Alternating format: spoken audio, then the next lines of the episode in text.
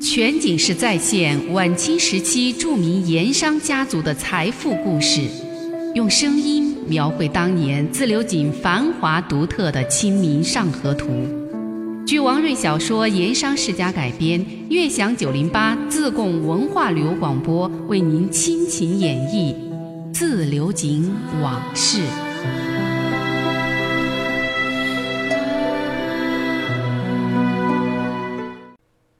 上一回说到，返回县城的穆师爷稳住了想拉他入伙做私盐生意的何老三。回到福东来客店，正打算休息，王祥来报，有位云南客商李先生来找他了。穆师爷知道这是谁呀？赶紧吩咐有请。这位李先生对穆师爷话说的恭敬客气，一再向穆师爷道谢。但穆师爷却暗自心想啊。这位号称李先生的会党领袖被官府通缉，风声正紧，却冒险来到县城找他，恐怕绝不仅仅是为了要当面道谢这么简单，应该是另外有什么话，有什么事儿。于是他叫来二莽娃，搬来了火盆，送来了酒菜，两个人就这么烤着火盆喝酒说话。喝了几杯酒，吃了一些菜，李先生果然就说到了正事儿。他首先表明了自己的身份，说自己是陈兴甲的表弟。不过，他没说到自己其实不是姓李，而是姓朱，当然更没提到反清复明、会党方面的事儿。毕竟啊，穆师爷这种盐商师爷和官府有着千丝万缕的联系，他多少还是有些心理戒备。他可不知道，穆师爷对他的身份已经是了然于胸。穆师爷听他说明自己是陈兴甲的表弟，就知道他要说的是东郊王朗云和闪商眼下的争斗之事。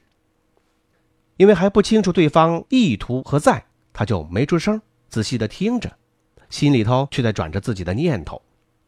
听到后来，他才开始明白了，原来是陈兴甲抵挡不住他和孙跛子联手发出的凌厉攻势，准备要投子认输。这他就大为放心了。穆师爷听李先生把话说完，想了想，才开口说道：“李先生，不知阁下与陈老板有如此亲戚关系，实在多有得罪。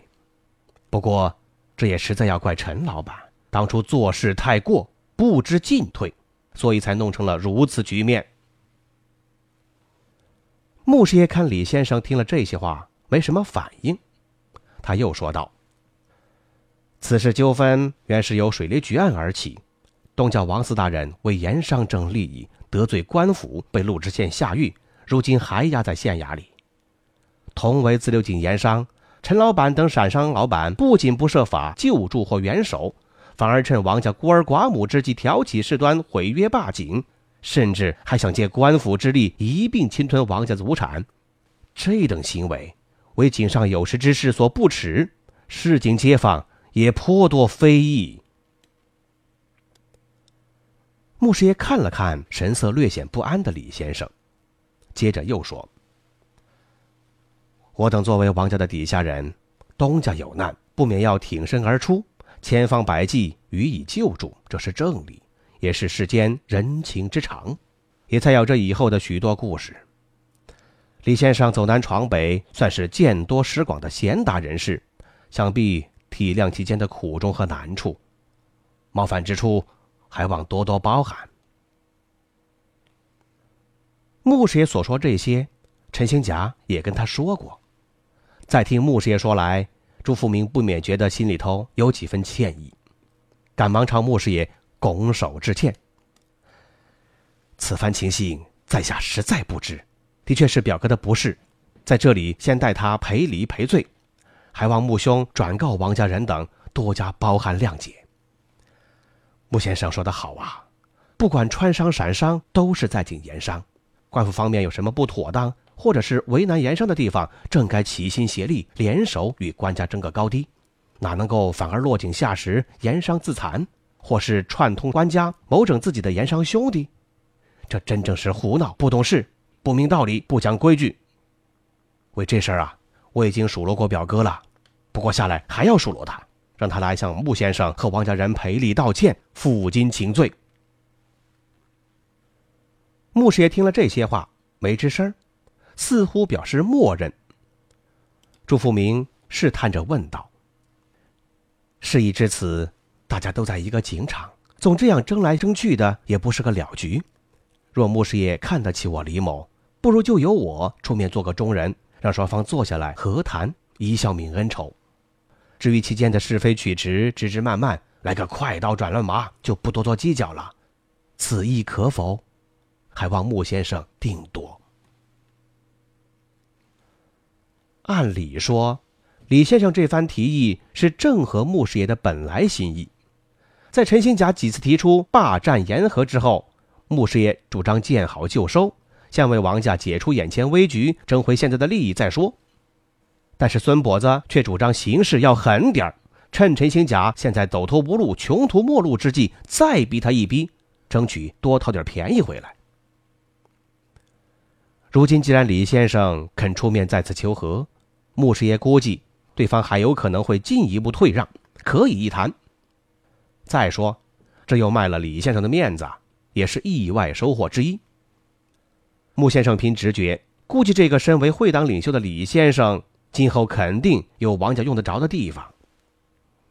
不过现在要收棚停船，也不是他一个人能够定下来的事儿，这要跟孙跛子商量。而且还得保主母、二夫人以及三老爷这些王家当事人同意。这一想，穆师爷就说：“此事体大，不是由他个人说了算数，须得和孙先生以及王家人等商量。”略一思索，他又提议：“干脆明日一起去自流井，找孙先生他们当面商议。”朱富明得了这话，他想，眼下已经得到穆师爷首肯，看来把事情摆平，问题不大。就点头说好。事情说定了，气氛又轻松了下来。穆师爷陪这位李先生是喝酒聊天，直到半夜。两个人都有江湖经历和背景，自然有很多的共同话题。穆师爷是越来越觉得和这位李先生交往很有价值，对王家，对他穆师爷自己，今后一定是个用得着的人，也是用得着的一处路道和关系。全景式再现晚清时期著名盐商家族的财富故事，用声音描绘当年自流井繁华独特的《清明上河图》。据王瑞小说《盐商世家》改编，悦享九零八自贡文化旅游广播为您倾情演绎《自流井往事》。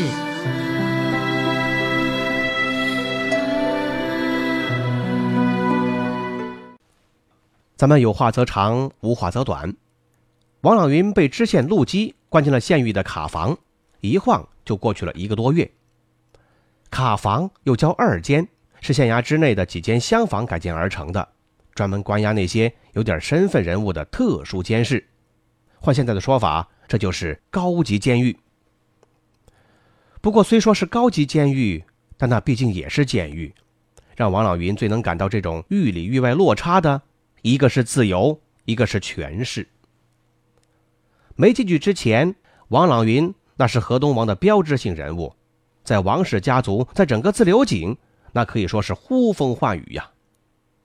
而现如今，别说是权势了，连自由都没有了，就连平时从来不正眼相看的小小狱卒，他也不得不放低了身段，耐着性子，小心打教导。生怕在言行上有什么过失而得罪了对方。当然，因为他的盐商首富这种特殊身份，更因为穆师爷上下交道打得好，这些狱卒也罢，那些个师爷书办也好，一直到直接分管县狱的田使这些人，入狱这些日子以来，对王老云始终是另眼相看，对他非常客气，也非常优待。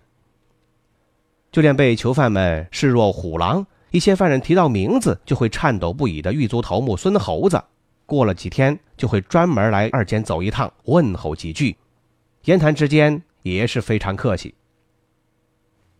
孙猴子是板桥镇人，单名一个成字，家中是一个小财主，又是独子单传，从小就很调皮，是乡下远近闻名的恶少之一。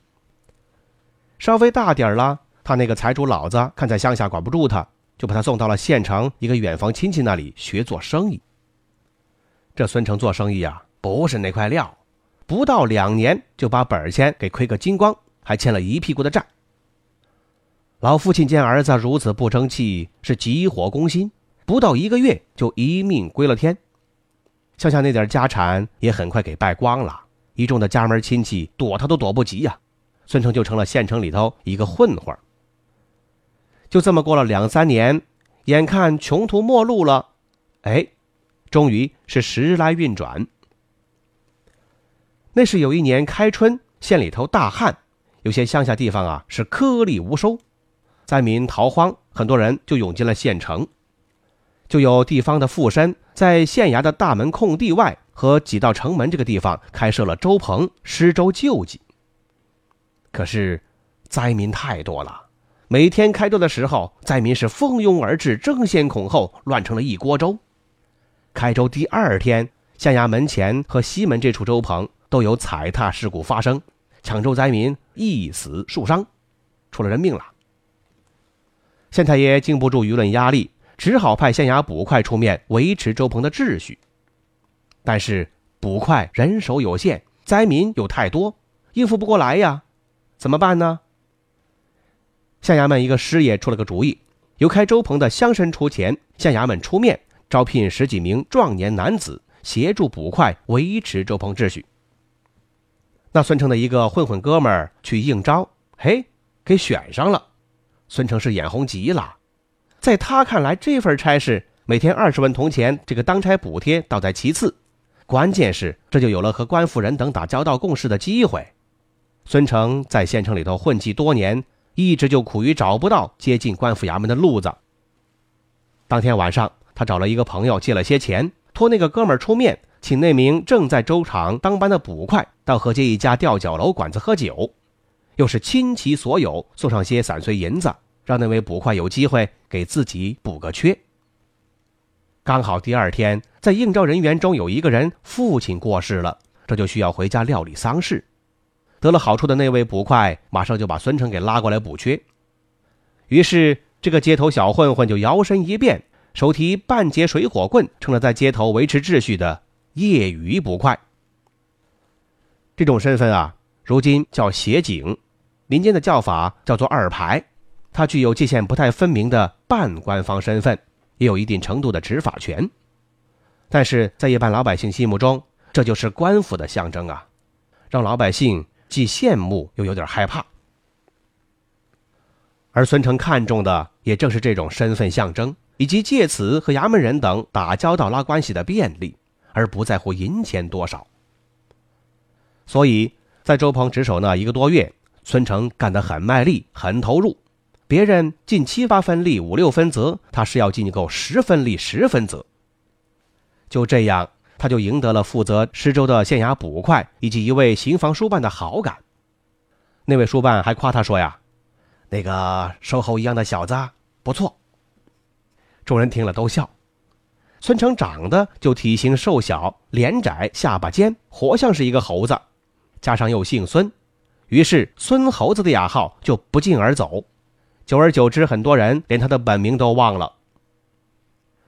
而就是这一次的经历。也彻底改变了孙猴子的人生。之后，他就顺理成章的成了县衙捕快的眼线，开始了正式的跑二排，成天和几个捕快打得火热。这孙猴子他也很会来事儿，嘴巴甜，手脚勤快，加上脑子瓜灵活，又肯吃亏，很得那帮人赏识。到后来，连县衙刑房的书办、典史，甚至刑名师爷这样的衙门高层人物，都对他大有好感。第二年。刚好县大狱一个狱卒意外身亡，就有了这么一个空缺。那孙猴子看准了机会，是里外活动，县衙上下也为他说好话。最终，他战胜了其他竞争对手，就进了县衙，当了一名狱卒，正式成了官府公事人。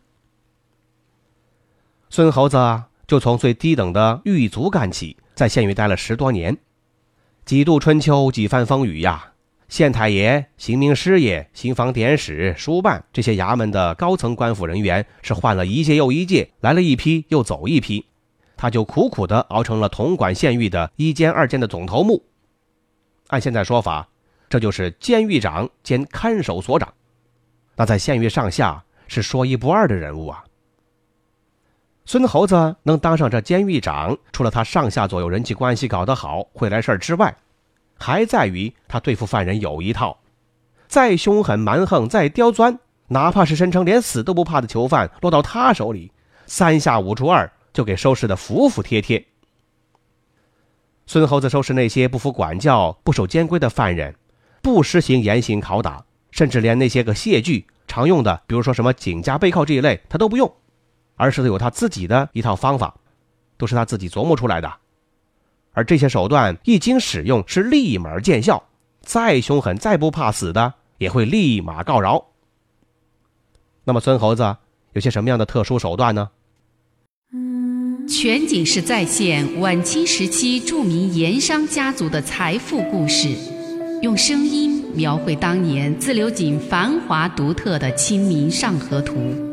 据王瑞小说《盐商世家》改编，悦享九零八自贡文化旅游广播为您倾情演绎《自流井往事》。